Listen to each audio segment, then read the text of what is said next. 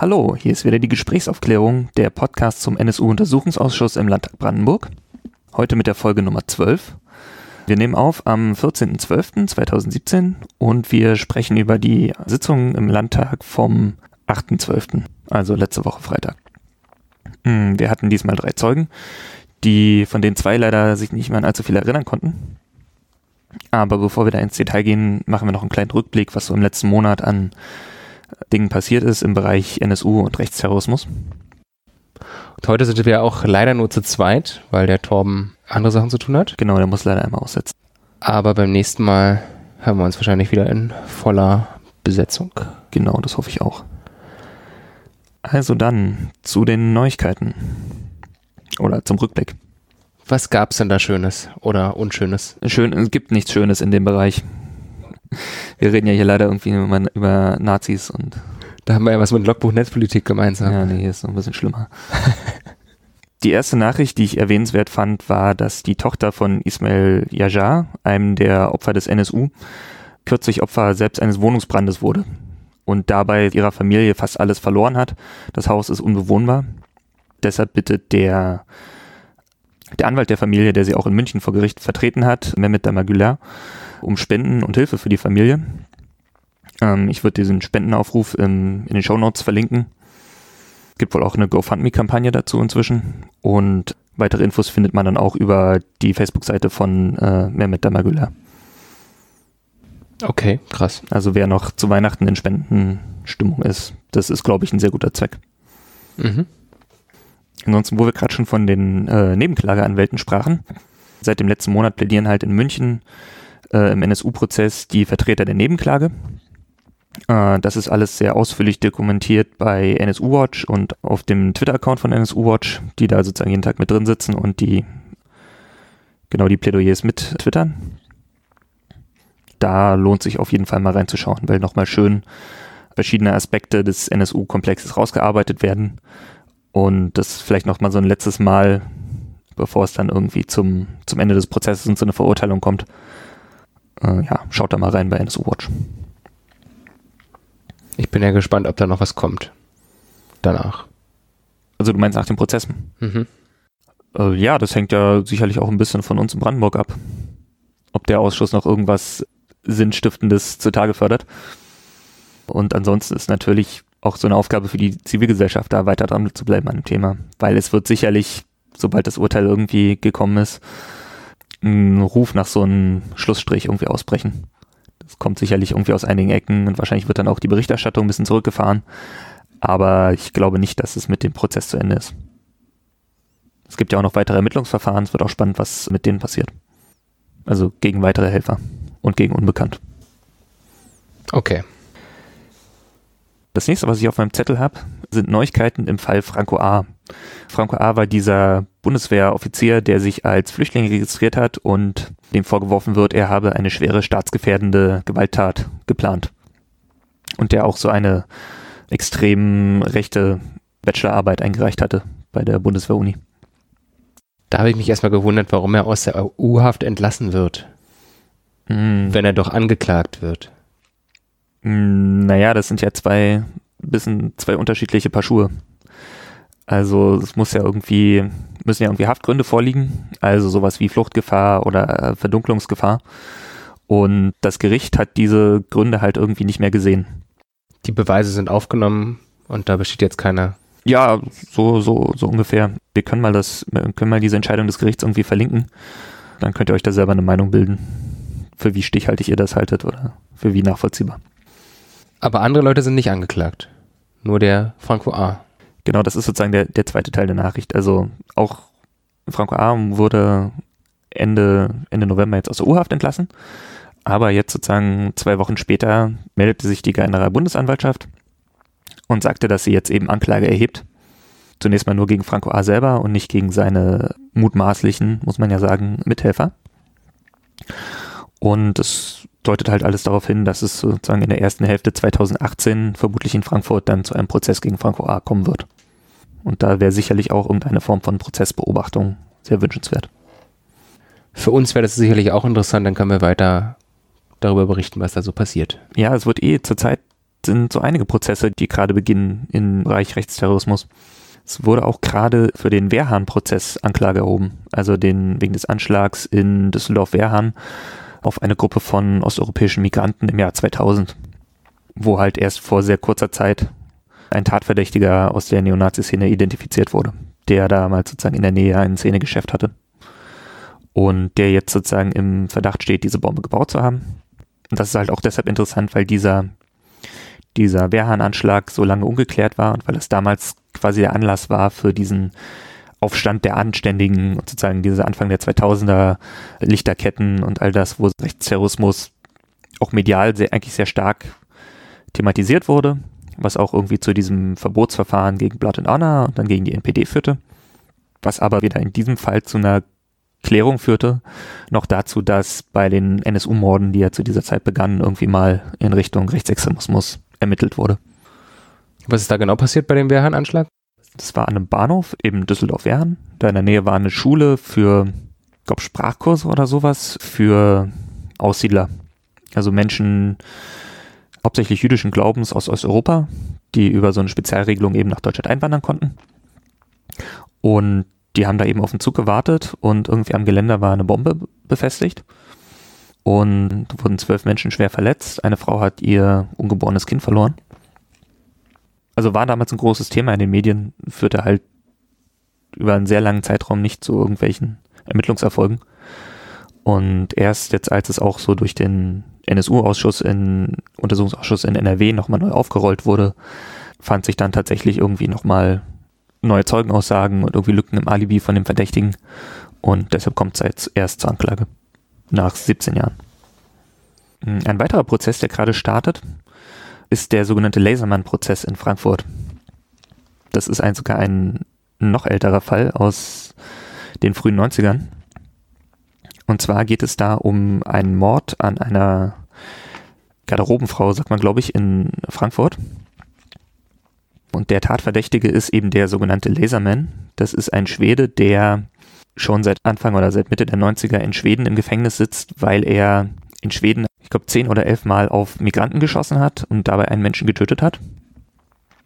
Und weil er eben an seiner Waffe so einen Laserpointer befestigt hat, bekam er diesen Beinamen, Laserman.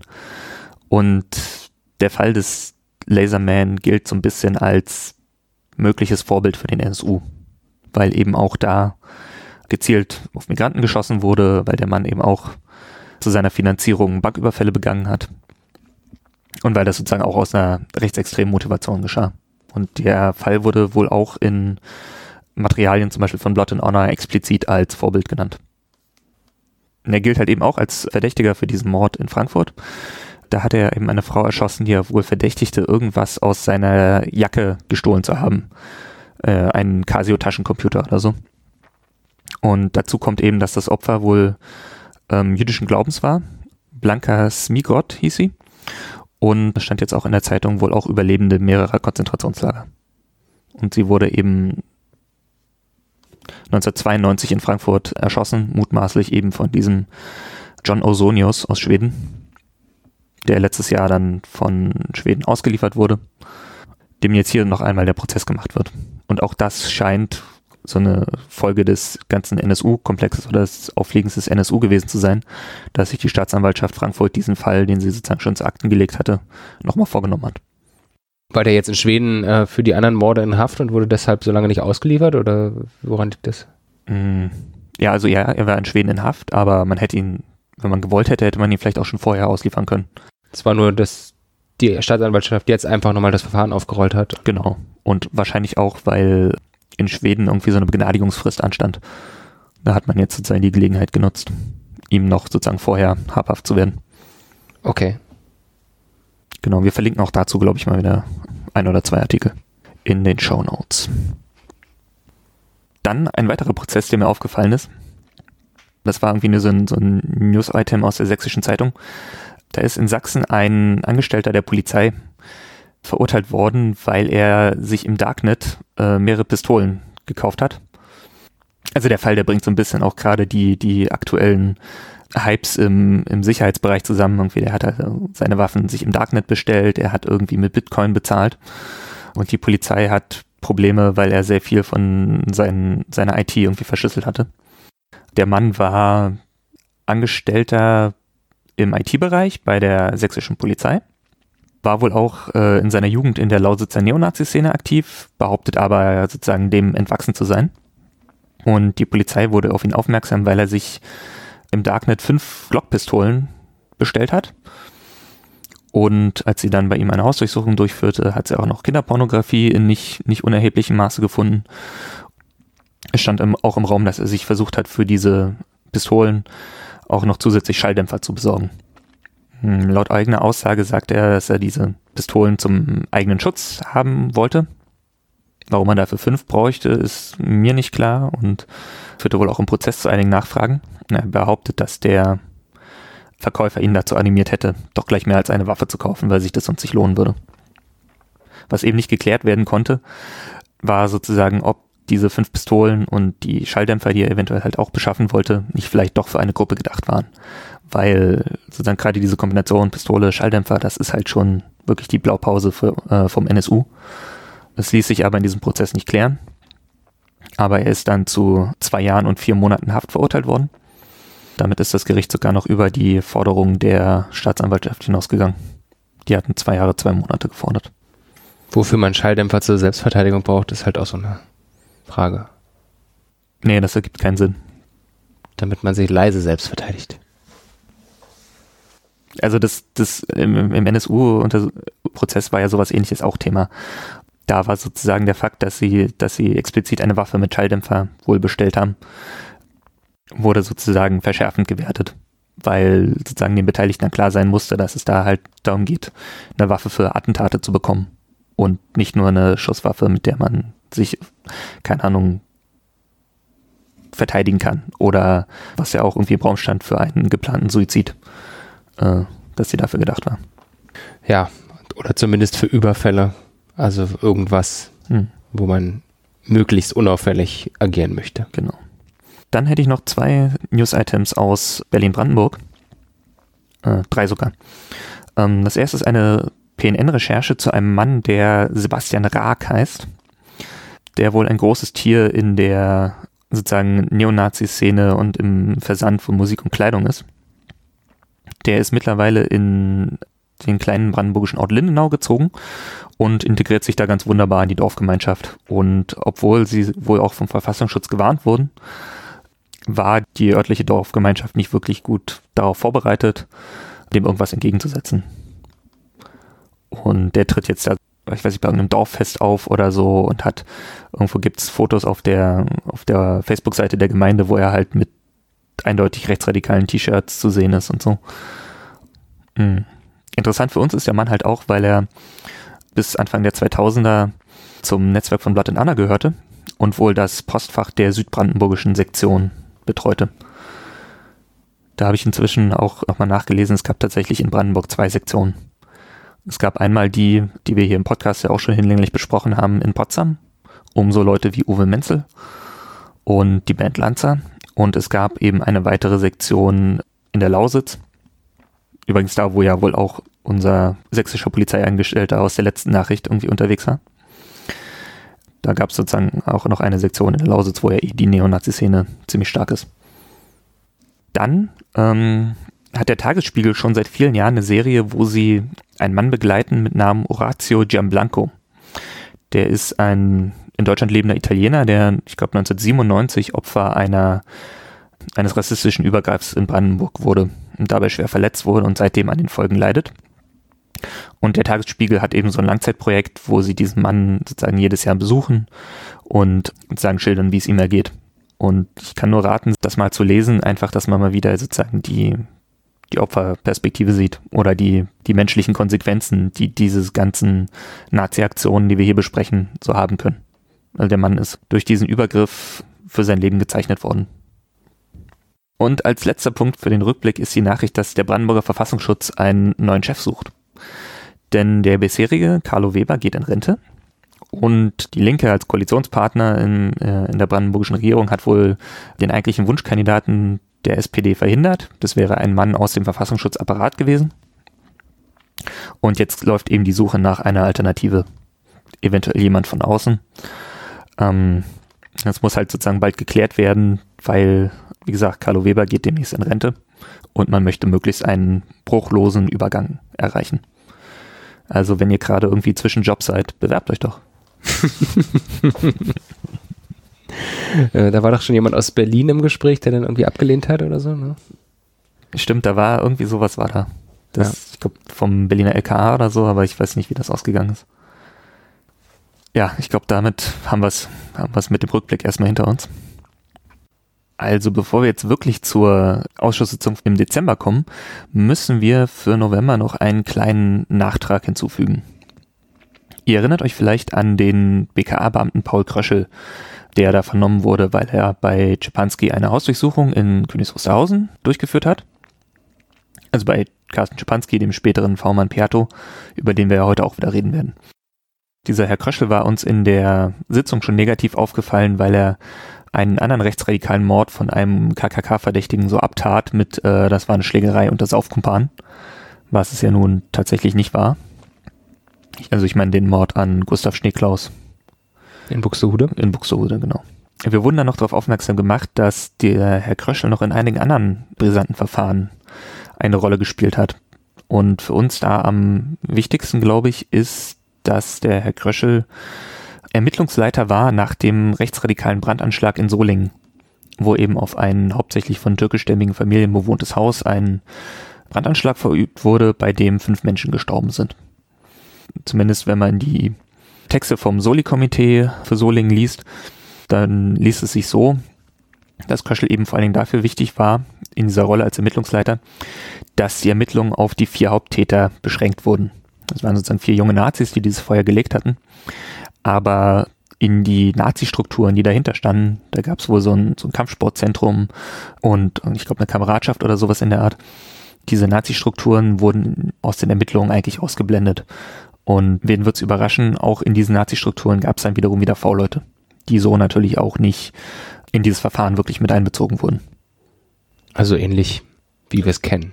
Genau, also es ist halt wieder so ein ähnliches Mindset, die halt irgendwie sozusagen versucht, irgendwie die größeren Zusammenhänge bei Rechtsradikalismus oder Rechtsextremismus nicht zu sehen. Und das in Solingen war auch 1992? Mm, ich glaube, der Brandanschlag war 1993, am 29. Mai. Okay.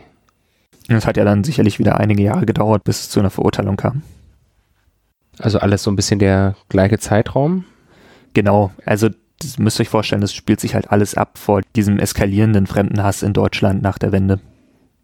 Dieses ganze KKK-Verfahren ist sozusagen in dem Zeitraum zwischen den Ausschreitungen in Hoyerswerda, wo halt ein Mob irgendwie versucht, ein Heim, in dem, ich glaube, Asylsuchende oder ehemalige DDR-Gastarbeiter untergebracht sind, anzuzünden und den Ausschreitungen in Rostock-Lichtenhagen. Also Hoyerswerda ist so Ende 1991, Lichtenhagen ist Ende August 1992. Und das, worüber wir hier reden, also dieses KKK-Ermittlungsverfahren gegen Czepanski und andere, der Mordversuch in Wendisch-Rietz, das passiert alles so 1992. Und sozusagen vor diesem Hintergrund, dass überall irgendwie äh, es überall brennt in Deutschland. Sozusagen diese Eskalation hat dann so einen Höhepunkt eben mit den Anschlägen in Mölln und in äh, Solingen, wo eben etliche Menschen zu Tode kommen. Und was damals halt auch in Deutschland für doch einiges Aufsehen sorgt. Der Herr Kröschel ist dann später wohl eher in den Bereich islamistischer und sozusagen ausländischer Terrorismus gewechselt und war unter anderem beteiligt an einem Verfahren, wo ein in Deutschland lebender Mensch, der als Islamist verdächtigt wurde, in Marokko festgenommen wurde und dann in sein Heimatland Syrien überstellt wurde und dann da gefoltert wurde. Das ist der Fall Samar. Und auch im Zuge der Aufarbeitung dieses Falls muss Herr Kröschel auch schon mal vor einem Bundestagsuntersuchungsausschuss aussagen. Also der, der Mann hat auch ein Talent sozusagen an interessanten Stellen bei den deutschen Sicherheitsbehörden aufzutauchen, gerade wenn es so um dieses, diese Grauzone zwischen Geheimdiensten und Polizeien geht. Und wenn halt irgendwelche Sachen aus irgendwelchen Verfahren rausgehalten werden sollen, oder da taucht er öfter auf. Auffällig. Ja, man hat halt nicht so richtig einen Vergleich, aber ja. Also was nicht so äh, ungewöhnlich ist, ist einfach, dass er bei diesen ja eher bekannten Verfahren beteiligt ist, weil er ist halt irgendwie BKA-Mann und hatte mit Terrorismus zu tun und äh, so wie wir das geschildert bekommen haben, sind es eben auch nicht so viele und über die Zeit hin, wenn du da lange in diesem Bereich bist, das sicherlich, ja. Wirst du da öfter auftauchen. Ja. Na gut, dann können wir, glaube ich, endgültig zur Ausschusssitzung vom 8. Dezember übergehen. Ja, da hatten wir, wie schon angekündigt, drei Zeugen. Das waren der Kriminalhauptkommissar Klaus Schulz aus dem LKA Berlin, der Justizbeamte Frank Henke, namensgleich mit einem anderen Frank Henke, aber jemand anderes. Also als Untersuchungshaftanstalt Leiter von Königs Wusterhausen war der damals im Dienst, als Schipanski dort einsaß. Genau. Und die Oberstaatsanwältin Petra Marx. Ja, wir würden dann einfach die der Reihenfolge nach durchgehen, wobei wahrscheinlich die ersten beiden relativ kurz. Genau, die hatten nicht so viel zu erzählen. Genau, weil die nicht mehr sehr viel wussten. Erstmal, es war halt wieder mal so im Ausschuss, dass sich der Anfang etwas verzögerte. Diesmal, weil das Ausschusssekretariat eben zwei Zeugen zur selben Uhrzeit, nämlich erst für 11 Uhr geladen hatte. Und alle Leute, die da schon seit neun saßen, guckten erstmal in die Röhre. Sowohl die, natürlich die Abgeordneten, als auch die Leute, die irgendwie von den Zuschauerbänken aus den Ausschuss begleiten. Und das führte auch zu einigem Unmut, auch unter den, unter den Abgeordneten, weil es halt auch nicht das erste Mal ist, dass was schief geht. Wir hatten ja schon irgendwie die verbockte Einladung von Ingo Hasselbach jetzt im November. Wir hatten schon den einen Nazi-Zeugen, der irgendwie nicht auftauchte. Und da waren auch noch mehr Verschiebungen, was mir jetzt gar nicht mehr so richtig im Gedächtnis ist, aber wir haben da schon öfter mal. Naja, es ist alles nicht, nicht sonderlich überzeugend eigentlich. Ich meine, die sitzen da irgendwie mit fünf Mitarbeitern oder so. Wäre halt nach einem Jahr sollten die das eigentlich besser im Griff haben. Ja. So. Das kann und muss besser werden in Zukunft, sonst vergeuden wir unsere Zeit. Ja. Also, auch wir als Zuschauer.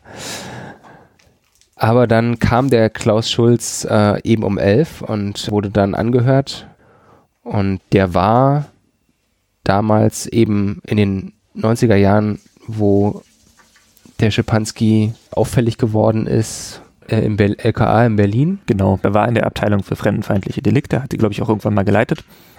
Und sich sozusagen auch spezialisiert auf irgendwie, glaube ich, Brand- und Sprengstoffanschläge. Er konnte sich aber nicht mehr erinnern, irgendwie direkt mit Schipanski was zu tun zu haben. Na, er kannte immerhin den Namen noch. Also er wurde gefragt, ob er Schipanski kennt.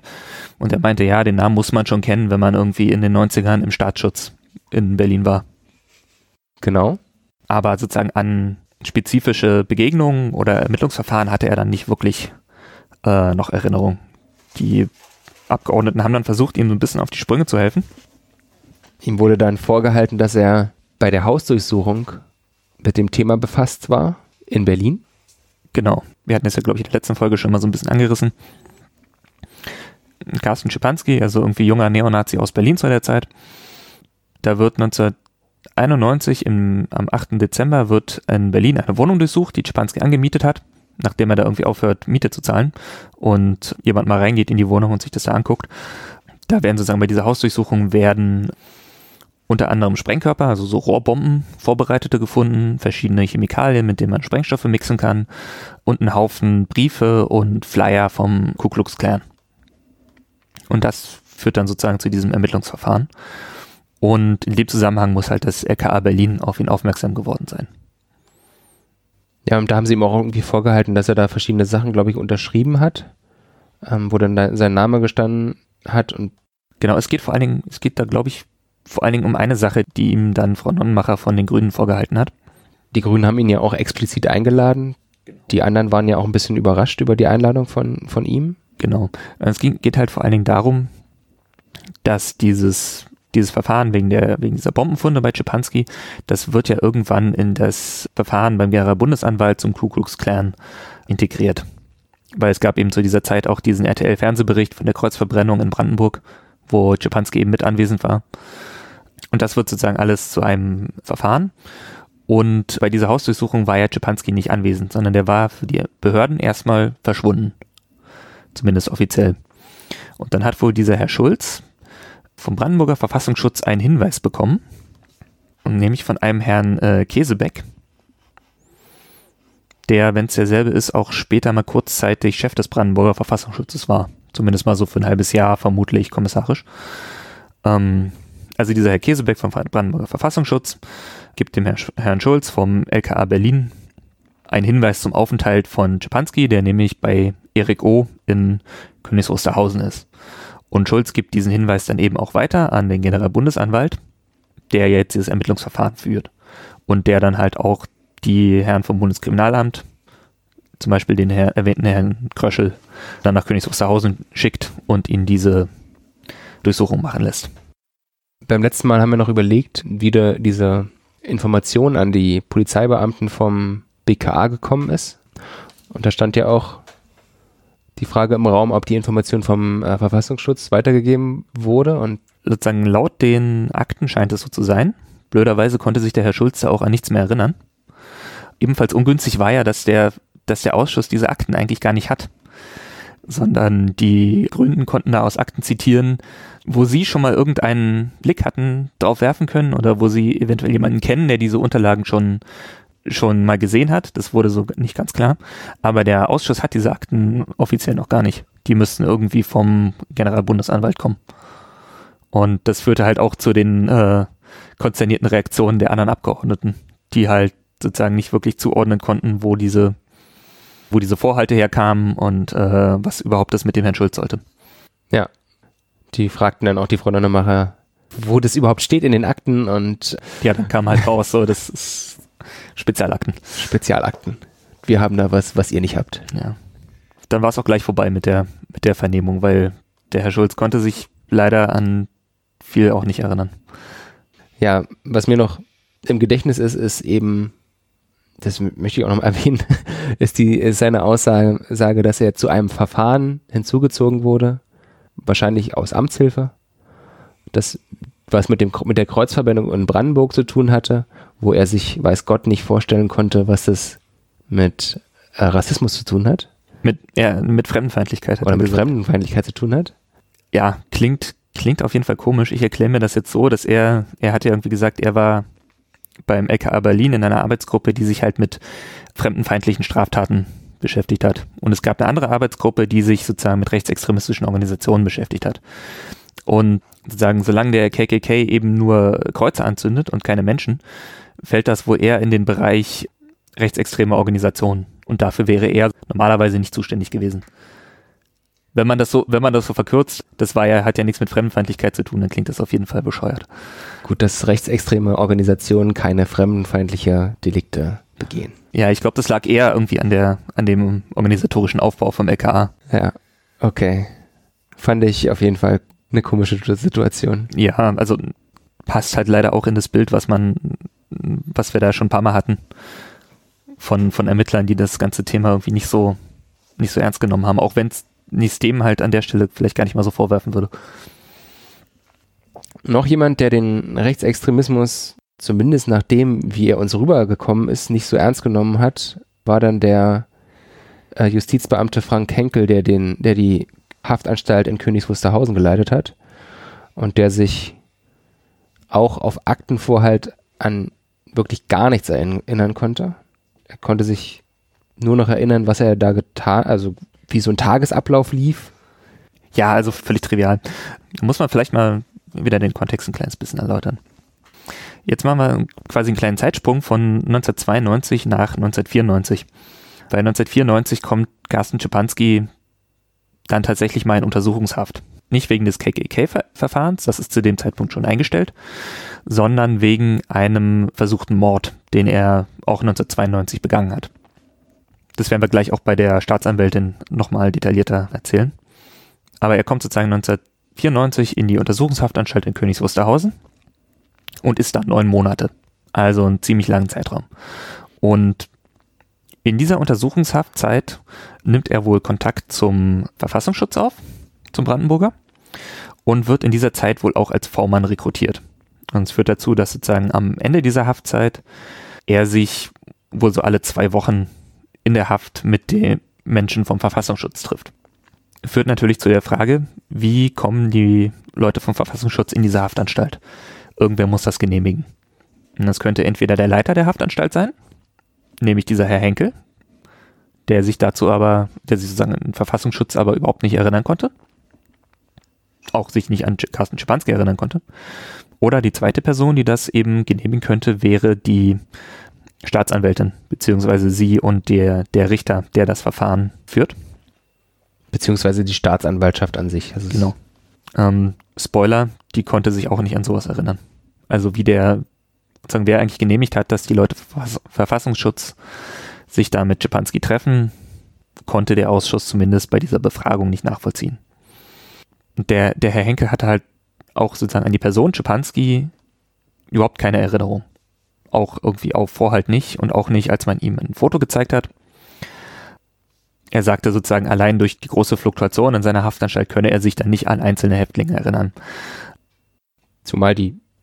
Oh, es ist ja auch alles lange her, ist irgendwie mehr als 20 Jahre her und so. Ja, also es klingt jetzt auch gar nicht so groß, die Fluktuation, wenn man weiß, dass da halt 40 Haftinsassen. Genau, es gab 40 Haftplätze und Czepanski war halt auch wirklich neun Monate da. Und ich glaube, so eine lange Untersuchungshaftzeit ist nicht so gewöhnlich. Ja. Das heißt, sagen wir so, hätte er sich an irgendwen erinnert, dann wäre es ja zu erwarten, dass, es, dass er sich vielleicht an denjenigen erinnert, der da ziemlich lange da war. Und das könnte zum Beispiel Czepanski sein. Ja. Und es gab ja auch äh, noch andere Gründe, warum er sich hätte vielleicht an ihn erinnern können, weil er wohl ein recht, also mal davon abgesehen, dass er viel Besuch erhalten hat, mindestens von zusätzlich dem Verfassungsschutz, hat er auch sonst wohl relativ viele Beschwerdebriefe oder irgendwelche Sachen beantragt. Er hatte auch äh, Ausführungen. Ja, ja, er hatte irgendwie zwei, zwei Ausführungen wegen seinen dringenden Fällen in der Familie. Ich glaube, irgendwie sein, seine Oma oder sein Opa ist gestorben, irgendwie sowas. Ja. Ähm, das kommt vor. Also auch, dass, dass U-Häftlinge dann äh, ausgeführt werden. Er hat halt auch relativ viel Post bekommen und Post geschickt und wir haben halt auch gehört, dass er teilweise auch auf Englisch korrespondiert hat. Sagen, wenn man in Untersuchungshaft sitzt, geht die ganze Post über den Tisch der Staatsanwaltschaft. Die können das sozusagen alles gegenlesen, um zu verhindern, dass da Informationen über das Verfahren irgendwie weitergegeben werden oder Zeugen bedroht werden oder irgendwelche Absprachen getroffen. Es geht sozusagen alles über die Staatsanwaltschaft und die kann dann sozusagen beim Richter beantragen, dass die Post einbehalten wird. Und das haben sie auch bei Czepanski immer mal wieder gemacht und dann hat der sich wieder beschwert. Also er hat sozusagen jede Menge bürokratischen Aufwand erzeugt, den eigentlich der Leiter der Haftanstalt auch vielleicht hätte mitbekommen können und sich daran vielleicht erinnern können. Der hat auch so viel Post erhalten, weil er auch wirklich, hm, naja, gut vernetzt war und eine Szenegröße war. Ja, er war. Und die Marx redet da später auch irgendwie so von, von, von einer Art Fanpost. Ja, ja. Er hat auch in dieser Zeit, das habe ich jetzt aus der Literatur, aber er muss halt auch in dieser Zeit Kontakt zu den späteren NSU-Unterstützern bekommen haben. Also so Leute wie Antje und Michael Probst aus Sachsen oder Jan Werner, die ihm halt sozusagen in der Haftpost geschickt haben. Wo er dann ja im Nachgang auch seinen Job übernommen hat. Genau, das sind so die, die Sachen zum Ende seiner Haftzeit. Aber da kommen wir wahrscheinlich schon später zu. Und die, die, die Neonazis hatten in der Zeit und haben wahrscheinlich immer noch ein recht aktives System, wo Leute aus der Szene, die halt im Gefängnis sitzen, sozusagen von außen unterstützt werden durch sozusagen durch Briefe, dadurch, dass man ihnen irgendwelche Sachen schickt und einfach mit ihnen in Kontakt bleibt, um sie halt auch weiter in der Szene zu behalten. Und sozusagen im Rahmen dieser, ich will mal sagen, Gefangenenhilfe, hat Czepanski dann wohl auch zum Beispiel Kontakt nach Sachsen bekommen. An all diese Sachen konnte sich der Herr Henkel leider nicht mehr erinnern, konnte sich auch überhaupt nicht daran erinnern, dass er in seiner Haftanstalt mal Probleme mit Nazis gehabt hätte. Er konnte sich nur erinnern, dass er mal Probleme mit Rumänen hatte. Und er konnte sich auch nicht erinnern, dass generell seine Heim sein Heimatort Königs Wusterhausen Probleme mit Nazis hatte. Also das war wieder ein erstaunliches, selektives Gedächtnis. Ja. Dabei können wir es eigentlich bewenden lassen, oder? Hast du noch was zu dem Herrn zu ergänzen? Ich glaube, mehr haben wir da auch nicht gehört. Ja. Ja, und als letztes hatten wir dann die Oberstaatsanwältin Petra Marx als Zeugin, die in den Verfahren gegen Schipanski wegen dem Mordversuch äh, in Wendisch-Rietz ermittelt hat. Und die hat sehr viel erzählt. Genau. die hat in der Tat sehr viel erzählt. Die hat leider nicht immer auf die Fragen geantwortet. Also gar nicht mal so oft auf die Fragen geantwortet, sondern lieber das erzählt, was sie erzählen wollte. Und sozusagen auch versucht, die, die Abgeordneten so ein bisschen mit diesem Redeschwall zu erschlagen. Also da müssen wir, müssen wir vielleicht wieder mit ein bisschen Kontext einsteigen. Und zwar, ähm, ich hatte es ja schon gesagt, im Mai 1992, während dieses KKK-Ermittlungsverfahren beim Generalbundesanwalt noch läuft, begeht Carsten Schipanski mit einigen anderen einen Mordversuch. Und zwar im kleinen Ort Wendisch-Rietz in Brandenburg am Scharmützelsee. Das ist nicht so weit entfernt von Königs Wusterhausen, so südöstlich von Berlin alles gelegen. Da fährt halt am 8. Mai 1992 eine Gruppe von Neonazis in eine Disco in dem Ort und beginnt dann einen Menschen aus Nigeria, einen Asylbewerber äh, namens Steve Ireni, sozusagen auf der Tanzfläche zu bedrängen und versucht ihn irgendwie aus der Disco raus nach draußen zu zerren und irgendwann beginnt der spätere Haupttäter Kai M. auf Steve Ireni einzuschlagen und ihn wirklich brutal zu verprügeln.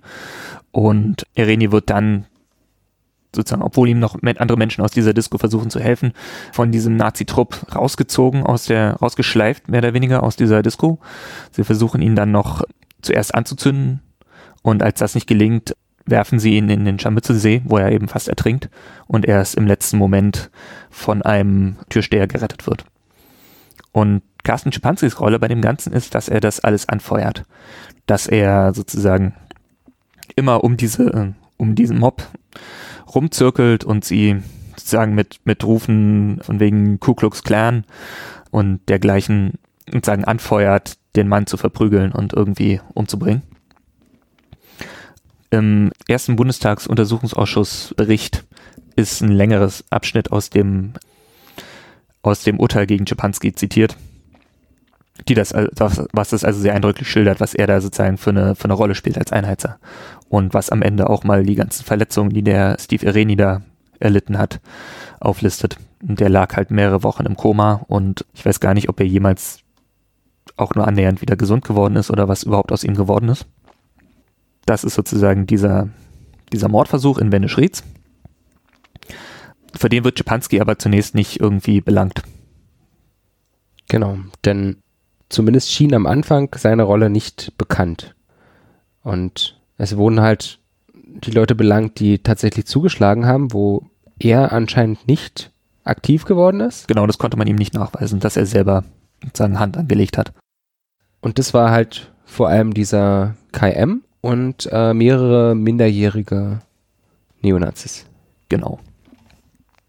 Also KM ist zu dem Zeitpunkt schon 24. Er ist ehemaliger Bereitschaftspolizist. Er ist, glaube ich, wegen Sehschwäche oder so wieder aus der Polizei entlassen worden. Und sein Stiefvater ist auch äh, in Berlin bei der Polizei. Und er ist sozusagen derjenige, der da wirklich brutal zuschlägt. Und er wird sozusagen schon zwei Tage nach dem äh, Mordversuch verhaftet.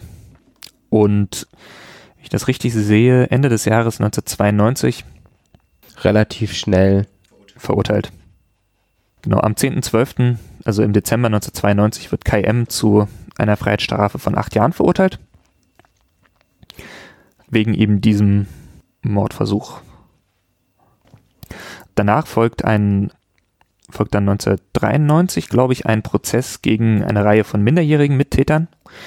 Die werden in Potsdam vor Gericht gestellt, weil sie sozusagen auch aus Potsdam kommen. Und äh, bei der Jugendgerichtsbarkeit ist es ja noch so, dass man nicht an dem Ort, wo man die Tat begangen hat, sondern an seinem Wohnort vor Gericht gestellt wird. Und deshalb findet dieses Verfahren wohl in Potsdam statt. Endet auch mit mehrjährigen Haftstrafen. Das ist auch eine Sache, auf die mich die, sagen die Frau Marx erst in ihrer Zeugenaussage aufmerksam gemacht hat. Dass diesem Mordversuch ja doch ein gewisses Maß an Planung vorausgeht. Bis jetzt kannte ich, wusste ich sozusagen von dieser Situation, diese, die Nazis sind in dieser Disco, sie sehen einen äh, Menschen aus Afrika und dann kommt es eben zu diesem Mordversuch. Also könnte man sich noch als eine relativ spontane Tat mit natürlich Alkoholeinfluss äh, irgendwie vorstellen. Ähm, die Frau Marx sagte aber in ihrer Aussage, dass die Täter aus Potsdam angefahren wären und dass Czepanski auch sozusagen schon während der Fahrt die Stimmung entsprechend angeheizt hätte. Sie zitierte sowas wie, ähm, Czepanski habe gesagt, heute wird ein Ausländer aufgeklatscht. Was sozusagen schon, schon eben dafür spricht, dass es keine, nicht irgendwie eine, eine, eine spontane Gewalteskalation war, sondern dass diese Nazi-Gruppe gezielt losgefahren ist, um sozusagen ein schweres Verbrechen zu begehen. Und dazu kommt ja, dass auch dieser, das ist ja auch kein insignifikantes Datum ist. Das war ja der 8. Mai 1992, an dem diese Tat, dieser Mordversuch geschehen ist. Und das wäre eben der, der 8. Mai ist ja der, sozusagen der Jahrestag der Kapitulation der Wehrmacht. Und ich weiß nicht, ob das jemals irgendwie in dieses Verfahren einbezogen oder ermittelt worden ist. Aber aus diesen Puzzleteilen, also die Planung, das möglicherweise dieses Datum, also lässt sich halt nochmal noch mal ein anderes Bild konstruieren, wirklich eines geplanten Verbrechens. Und da ist halt sehr fragwürdig, dass dieses ganze, dieser ganze Fall nicht in das KKK-Verfahren einbezogen wurde. Weil, wie gesagt, das lief ja zu dem Zeitpunkt noch. Und wenn da jetzt einer der Hauptverdächtigen nicht bloß bei so einer Körperverletzung beteiligt ist, sondern sozusagen gleich so eine führende Rolle inne hat und das halt auch irgendwie eine geplante Tat ist, die ja sozusagen den, in gewisser Weise auch den Markenkern des Ku Klux Klan ausmacht, nämlich irgendwie Lynch, Lynchmorde an sozusagen Menschen aus Afrika, dann ist es halt völlig nicht nachzuvollziehen, dass es nicht in dieses KKK-Verfahren einbezogen wurde, aus meiner Sicht. Es ist insofern nachzuvollziehen, weil, wie sie erklärte auch später, der Generalbundesanwalt von diesem Mordversuch überhaupt nichts mitbekommen hat Nee, das, das stimmt nicht.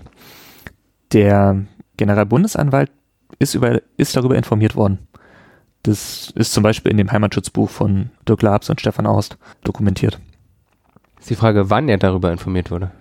Relativ, also relativ bald nach der Tat, sozusagen bevor das Verfahren eingestellt wurde.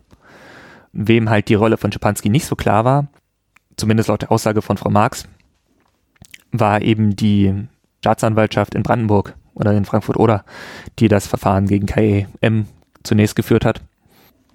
Und die Carsten Schipanski dann ja anfangs auch nur wegen gefährlicher Körperverletzung anklagen wollte. Das war noch ein, der Vorgänger von Frau Marx, ein Staatsanwalt Bannenberg, wenn ich mich richtig erinnere, der sozusagen die Führung bei diesem Verfahren innehatte und Schipanski wegen gefährlicher Körperverletzung vor dem Kreisgericht Fürstenwalde anklagen wollte. Äh, eine Anklage gegen, wegen Körperverletzung hätte halt ein viel geringeres Strafmaß bedeutet. Und erst als dieser Herr Bannenberg dann,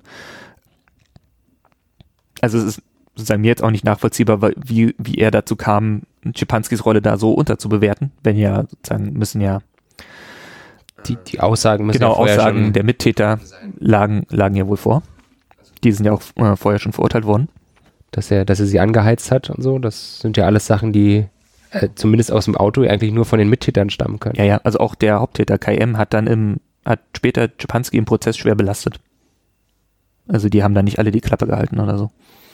Von daher ist es halt auch sozusagen für die Staatsanwaltschaft in Frankfurt oder noch vertreten durch den Herrn Bannenberg nicht wirklich nachvollziehbar, warum sie Czepanski da so glimpflich davon kommen lassen wollten. Aber der wurde dann wegbefördert, sagtest du? Genau. Der Herr, Herr Bannenberg hat den nächsten Karriereschritt gemacht und ist, glaube ich, nach Potsdam gegangen. Und das führte dazu, dass eben die Frau Marx diesen Fall auf den Tisch bekam und sich die Akte angeschaut hat und so eine Abfrage gemacht hat nach anderen Verfahren, wo Czepanski eine Rolle gespielt. Und da hat sie dieses inzwischen eingestellte KKK-Verfahren, terroristische Vereinigung, gefunden und hat halt erkannt, dass Czepanski da eine durchaus bedeutende Rolle gespielt hat. Und hat dann daraufhin die Anklage wegen gefährlicher Körperverletzung zurückgenommen und hat eine Anklage wegen versuchten Mord erhoben. das führte eben dazu, dass Schipanski mehr als zwei Jahre nach dem Mordversuch in Wendisch-Rietz 1994 schlussendlich denn doch in Untersuchungshaft kam? Genau, zu dem Herrn Frank Henkel nach Königs Wusterhausen der sich dann nicht mehr an ihn erinnern konnte. Wir hatten es ja schon bei dem Herrn Henkel erwähnt. Während Schipanski dann im, in Untersuchungshaft in Königs Wusterhausen sitzt, wird er eben vom Verfassungsschutz rekrutiert. beziehungsweise, so ist die offizielle Geschichte, er schreibt einen Brief an den Verfassungsschutz und bittet darum, ihm einen Verfassungsschutzbericht zu schicken, weil er in dem wohl erwähnt wird. Es müsste dann der für das Jahr 1993 sein. Und daraufhin nimmt der Verfassungsschutz Kontakt zu ihm auf, trifft sich mit ihm in der Haft und beginnt ihn als V-Mann zu führen. Auch die Frau Marx konnte sich nicht daran erinnern, sozusagen Besuche der Verfassungsschützer in der Haft genehmigt zu haben, aber sie wusste, dass Schipanski vom Verfassungsschutz als V-Mann geführt oder geworben wurde. Aber Schipanski hat ja nicht nur Besuch, er hat ja auch viel telefoniert. Wo ihr der Vorhalt gemacht wurde, dass sie das genehmigt hat, dass er zweimal pro Woche Kontakt zu einem Sozialarbeiter haben darf. Aber auch daran konnte sie sich nicht erinnern. Nur auf diesen Vorhalt hin. Und sie hat sich da auch selbst verwundert gezeigt, warum das so sei oder warum dieser Kontakt zustande kam, weil sie sich auch überhaupt nicht vorstellen konnte, dass es jetzt schon an der Zeit wäre, ihn sozusagen wieder zu integrieren und dass es jetzt irgendwie möglich wäre, ihn mit Hilfe eines Sozialarbeiters zu resozialisieren. Ja, das ist ja auch, das ist ja auch im Zeitablauf irgendwie völlig skurril. Der Mann ist gerade irgendwie noch in Untersuchungshaft und sieht irgendwie einer Verurteilung für mehrere Jahre äh, entgegen. Und da ist halt nicht wirklich nachvollziehbar, warum er da schon Kontakt zu einem Sozialarbeiter haben sollte für die, für sozusagen für den Wiedereinstieg in die Gesellschaft. Ähm, dazu kommt, dass dieser Sozialarbeiter aus Berlin schon 1994 mit einem Handy telefonierte da wurde sie auch gefragt, ob, das, ob sie das irgendwie ungewöhnlich findet. Eine wirkliche Antwort darauf hatte sie, glaube ich, nicht. Aber das, was da natürlich im Hintergrund ist oder was also im Raum steht, ist, dass dieser Sozialarbeiter eventuell halt kein Sozialarbeiter war, sondern äh, jemand vom Verfassungsschutz unter einer ja, Tarnidentität. Ja. Konnten wir natürlich nicht klären an dieser Stelle im Ausschuss, aber es ist eine weitere Merkwürdigkeit. Jedenfalls, die Frau Marx während sie das, das Verfahren wegen Veneschrieds geführt hat, wusste, dass Czepanski gerade vom Verfassungsschutz geworben wird, hatte aber auch von ihren Vorgesetzten dazu die Ansage, dass sie das in der Führung des Verfahrens nicht berücksichtigen soll, sondern dass sie halt, so hat sie es formuliert, für Czepanski das volle Programm fahren und halt auch irgendwie eine langjährige Gefängnisstrafe anstreben. Und sie hat ja dann in der am Ende des des Gerichtsverfahrens auch für eine Haftstrafe von zehn Jahren plädiert. Czepanski ist dann zu acht Jahren verurteilt worden. Genauso wie der Haupttäter KM, der halt hauptsächlich zugeschlagen hat, der hat auch acht Jahre bekommen. Und sozusagen Czepanskis Beitrag, obwohl er mutmaßlich nicht mal Hand angelegt hat, äh, wurde genauso hoch eingeschätzt. Genau, als quasi Organisator und Anstifter des Ganzen. Genau. Und sie hat dann auch sowas geäußert, wie dass er ihr äh, gegenüber sowas geäußert hätte, wie dass sie ihn erkannt hätte oder dass er irgendwie verstanden hätte, dass er damit jetzt nicht davonkommt, weil er ja auch aus etlichen anderen Verfahren irgendwie weitgehend ungeschoren davon gekommen war. Der Wortlaut war, glaube ich, er bewundert sie dafür, dass sie ihn enttarnt hat, mhm. aber er hasst sie auch dafür. Ja. Genau, denn die Frau Oberstaatsanwältin und der zu diesem Zeitpunkt V-Mann sind ja noch zweimal zusammengetroffen. Es gab nämlich, nachdem er dann verurteilt worden war, noch einen anderen spektakulären Gerichtsprozess. Und zwar das sogenannte Dolgenbrotverfahren. Ja, auch so eine komische Geschichte, die mir irgendwie noch im Gedächtnis war, weil man wahrscheinlich damals viel darüber gehört hat, aber wo ich auch erstmal nachgucken musste, was es ist. Und es begab sich auch, glaube ich, schon 1992 hm, ja. Ähm, dass ein Brandanschlag verübt wurde an, an einem Jugendheim, das dafür vorgesehen war, eine Asylunterkunft zu werden in dem kleinen Ortchen Dolgenbrot. Genau, das sozusagen passenderweise auch noch genau in dem oder fast in der Mitte liegt zwischen Königs Wusterhausen und äh, Wendischrieds. Genau, so die der Wirkungsbereich der Königs Wusterhausener Nazi-Szene das Aufsehenerregendste in diesem Fall war im Prinzip das Ende, wo dann sich herausstellte, dass es die Einwohner des Dorfes oder einige Einwohner des Dorfes sogar Geld dafür gesammelt haben, damit der Neonazi, der den Brandanschlag verübt hat, entschädigt wird für seine Tat. Ja, also die haben ihm schlicht und einfach dafür bezahlt, dass er diese, dieses geplante Asylbewerberheim abfackelt.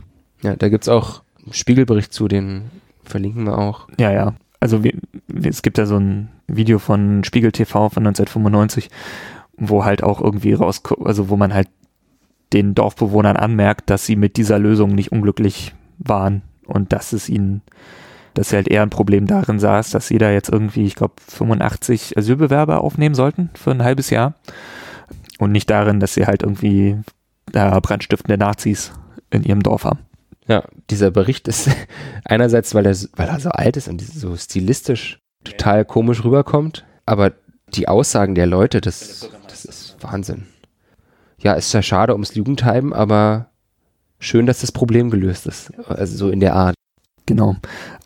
Es wurde dann relativ schnell ein Tatverdächtiger ausgemacht, ein junger Neonazi namens Silvio J. Aus Gründen, die ich gerade nicht ganz nachvollziehen kann, musste dieses Verfahren oder das Gerichtsverfahren gegen Silvio J. dann aber irgendwie zweimal aufgelegt werden.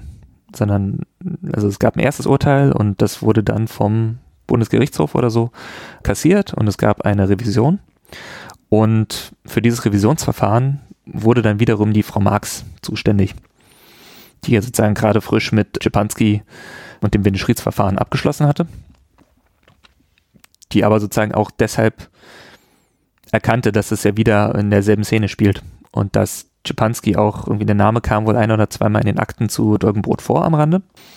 Und deshalb hat sie ihn sozusagen als möglicherweise interessanten Zeugen identifiziert und ihn dann zweimal in der Haftanstalt befragt. War sozusagen, glaube ich, keine, keine offizielle Vernehmung. Also Czepanski war dann zu dieser Zeit in Brandenburg an der Havel in Strafhaft. Und da hat sie sich zweimal mit ihm getroffen ab da kann sie sich auch erinnern, dass sie mit dem Verfassungsschutz im, in Kontakt stand. Weil es da schon intensivere Gespräche auch über ihren Vorgesetzten. Ja, da wird's, da wird's aber auch mit, da wird's dann aber mit Einzelheiten auch in ihrer Erinnerung irgendwie kompliziert. Also man, man hatte sozusagen Czepanski als Zeugen für dieses Zeugenbrotverfahren identifiziert, weil er den Silvio J. irgendwie kannte und sozusagen vor der Tat mit ihm Kontakt gehabt hatte. Und gleichzeitig war Czepanski zu dieser Zeit eben schon V-Mann, obwohl er im Gefängnis saß. Und der, der J, was sie auch sagte, war, er war irgendwie Teil dieser Szene, aber er war nicht wirklich etabliert und er versuchte sich auch irgendwie der, der Szene anzunähern und ja, er hat wohl teilweise auch angegeben mit seiner Tat und dann wieder geleugnet und so. Also Silvio J. Frau Marx suchte halt irgendeine Möglichkeit, die Aussagen von Schipanski in das Verfahren einfließen zu lassen, ohne ihn gleichzeitig als V-Mann irgendwie zu verbrennen oder auffliegen zu lassen. Und viel von den Gesprächen, die es da gegeben haben muss zwischen der Staatsanwaltschaft und dem Verfassungsschutz, so hat sie es zumindest dargestellt, liefen auf der Ebene von ihrem Chef und sozusagen den Ranghöheren im Verfassungsschutz. Das heißt, sie konnte da oft keine, keine Details beisteuern oder verwies sozusagen immer auf ihre Vorgesetzten. Es steht halt irgendwie im Raum, dass sozusagen Czepanski auch für seine für seinen Beitrag zur, zu diesem Dolkenbrotverfahren Gegenleistungen versprochen wurden. Sprich irgendwie Entlassung nach der Halbstrafe.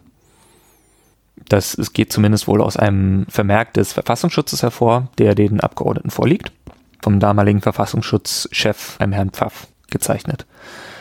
Das ist halt deshalb wichtig, weil für so eine Entlassung nach der Halbstrafe muss unter anderem die Staatsanwaltschaft eine positive Stellungnahme abgeben. Was sie dann im Endeffekt nicht getan hat. Da steht auch so ein bisschen auch halt Aussage gegen Aussage. Und es ist zumindest aus der Vernehmung von Frau Marx nicht klar geworden, ob es da tatsächlich Absprachen gab oder nicht. Sie verwies halt an ihren Vorgesetzten, den sie meistens als Loster tituliert hat, den leitenden Oberstaatsanwalt äh, Lehmann. Und äh, sicherlich wäre das dann vielleicht auch jemand, den wir noch im Ausschuss hören sollten. Ja, das wäre wünschenswert. Trotzdem hat der Schipanski ja dann doch noch eine Hafterleichterung bekommen. Genau. Zwar nicht zur, zur Halbstrafe.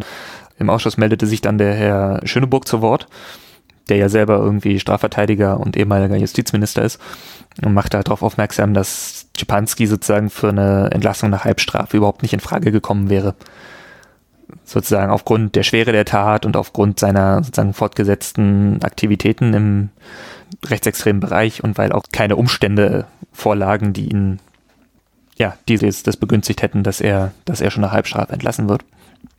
Deshalb gab es da auch noch zu dieser Halbstrafenentscheidung negative Stellungnahmen von der Staatsanwaltschaft und ich glaube von der Haftanstalt. Daraufhin hat Schipanski diesen Antrag zurückgezogen, hat aber da schon vom Richter den Hinweis bekommen, es doch einfach in einem Jahr nochmal zu versuchen. Das wäre vor der Frist von zwei Dritteln der Haftstrafe, was so ein relativ normaler Zeitpunkt ist, wo Straftäter aus der Haft entlassen werden. Bei diesem zweiten Antrag auf Haftentlassung gab es dann, glaube ich, auch von Seiten der Staatsanwaltschaft, dann nicht mehr durch Frau Marx, sondern durch ihren Kollegen, einen Herrn Sörries, glaube ich, eine positive Stellungnahme. Und das Ganze endet halt damit, dass Czepanski 1999 gegen Ende des Jahres dann aus der Haft entlassen wird. Vorher war er schon längere Zeit Freigänger und wurde dann eben vom Verfassungsschutz abgeholt und zu irgendwelchen Treffen mit anderen Nazis gefahren. Also er stand schon seit 19, mindestens seit 1998 unter intensiver Betreuung durch den Verfassungsschutz und war wieder im Land unterwegs. Musste halt nur noch in der Haftanstalt schlafen. Und wieder im guten Kontakt mit den Kameraden. Genau, er hat ja in der Zeit dann auch die für den NSU-Komplex wirklich wichtigen Kontakte nach, äh, nach Sachsen gehabt und war in diese verschiedenen Waffenbeschaffungsgeschichten involviert. Ja. Alles in allem schien die Marx jetzt auch nicht so begeistert von den Aktivitäten des Verfassungsschutzes. Äh, hm. Sie meinte im Zusammenhang mit dem Dolgenbrot-Verfahren auch, ja, die haben da halt irgendwelche Anfragen gestellt und Forderungen gehabt an sie, dass sie alles wissen wollten. Aber vom Verfassungsschutz hat sie nie irgendwas bekommen. Also wenn sie Informationen zu den Fällen oder auch zu Schipanski bekommen hat, dann war das entweder vom, vom, von der Generalbundesanwaltschaft oder von, vom Staatsschutz, vom Verfassungsschutz gab es da nie irgendwelche Informationen, die hilfreich gewesen wären. Genau. Sagt ja sicherlich auch nochmal was über den Nutzen der, der Verfassungsschutzbehörden so für die Bekämpfung des Rechtsextremismus, oder? Vielleicht. Er ist zumindest ein Datenpunkt. Also der, der, der Richter wurde ja dann auch darüber informiert, dass Czepanski V-Mann des Verfassungsschutzes ist. Und auch die Frau Marx wurde selber als Zeugin gehört und musste sozusagen über diese Gespräche, die sie mit Czepanski in der Haftanstalt hatte, aussagen. Aber Czepanski wurde für die Öffentlichkeit nicht als V-Mann enttarnt. Das war ja 1995. Und der Richter hat sich dann wohl entschieden, Czepanskis Aussage nicht in das Urteil mit einzubeziehen, aber es gab trotzdem andere Fakten, die ausreichten für eine Verurteilung von Silvio J. Allerdings nur zu einer Bewährungsstrafe von zwei Jahren. Da hat sich hinterher die Staatsanwaltschaft sehr bemüht, Gründe zu finden, diese Bewährung aufzuheben. Und Silvio J. hat ihnen halt auch den Gefallen getan, weiter vor dem Bereich der Allgemeinkriminalität straffällig zu werden. Und im zweiten oder dritten Anlauf wurde die Bewährung dann aufgehoben und er hat auch zumindest zwei Drittel von dieser zweijährigen Haftstrafe dann verbüßt. Und im Anschluss an diesen Prozess gab es dann eben weitere gegen die Personen, die diesen Brandanschlag auf das Asylbewerberheim finanziert hatten. Aus der Dorfgemeinschaft in Dolgenbrot. Wahnsinn. Ja. Haben wir noch was zu der Marx? Mir fällt gerade nichts mehr ein. Ja, mir auch nicht. Im Allgemeinen ist es wieder relativ voll geworden im Zuschauerraum. Das war schön zu sehen, ja. Also es waren, es waren ein paar mehr Leute da als sonst. Ja. Auch ein paar, die das sozusagen einfach aus, also die jetzt nicht journalistisch tätig sind oder bei den nicht die üblichen Verdächtigen von NSU Watch und von uns, sondern es war zum Beispiel auch jemand da, der einfach auf einer Veranstaltung davon gehört hatte, dass man ja in diese, in diese Ausschüsse gehen kann und das einfach gemacht hat. Das fand ich gut. Ja. Das würde ich mir auch, würde ich auch weiter mir mehr wünschen, dass Leute da irgendwie Präsenz zeigen weil ich glaube, man kriegt von diesem Ausschuss keine Transparenz, wenn man die nicht einfordert, auch sozusagen als Bürger. Ja, aber so ein bisschen Transparenz hat er dann doch geboten und noch eine Pressekonferenz veranstaltet zur Mittagszeit. Genau. Die jetzt sozusagen zur Halbzeit des Ausschusses ähm, einberufen wurde und den Abschluss des Themenkomplexes Narbe zum Inhalt hatte. Genau, die nationale Bewegung.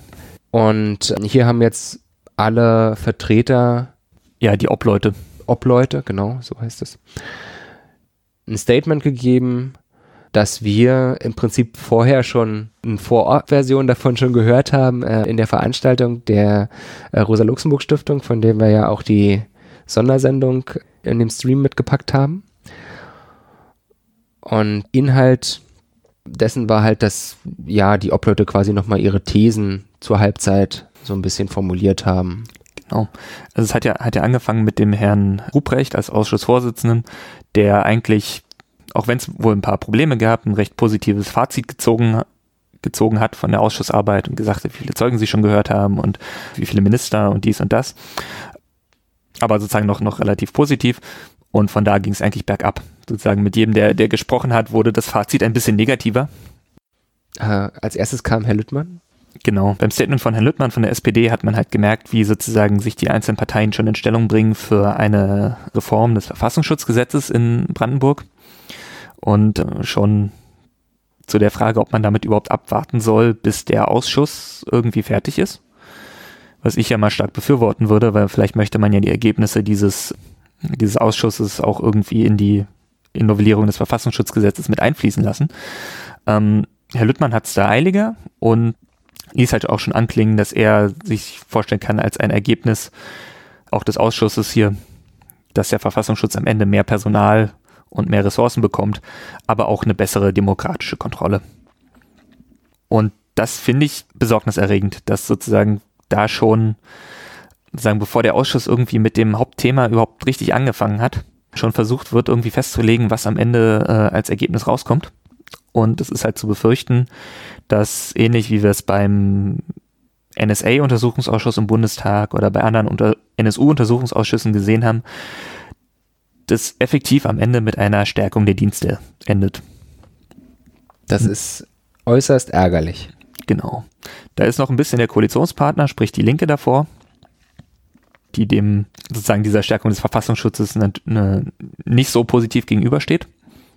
Aber es ist halt die Frage, was da am Ende in der koalitionsinternen Verhandlung bei rauskommt. Er hat es dann zwar noch ein bisschen beschwichtigt, indem er meinte, ja, die zusätzlichen, das zusätzliche Personal sollte eben auch aus Vertretern der in Anführungsstrichen Zivilgesellschaft bestehen, sowas wie Forschungsinstitute oder sowas. Ja, er sagt, er möchte mehr Politikwissenschaftler und Soziologen und äh, Islamwissenschaftler die beim Verfassungsschutz arbeiten und nicht nur ehemalige Polizeibeamte. An der Stelle sei nochmal erwähnt, dass ja auch der Vormannführer von Carsten Schipanski, Golden Meyer-Plath, kein ehemaliger Polizeibeamter war, sondern ich glaube Historiker oder Politikwissenschaftler. Also bin mir nicht sicher, was das nützen soll. Ja, wenn das dann alles wieder im Geheimen verläuft und sein Eigenleben entwickelt, so wie es sich entwickelt hat und wir deswegen auch darüber reden? Ja, das lässt irgendwie nichts Gutes an.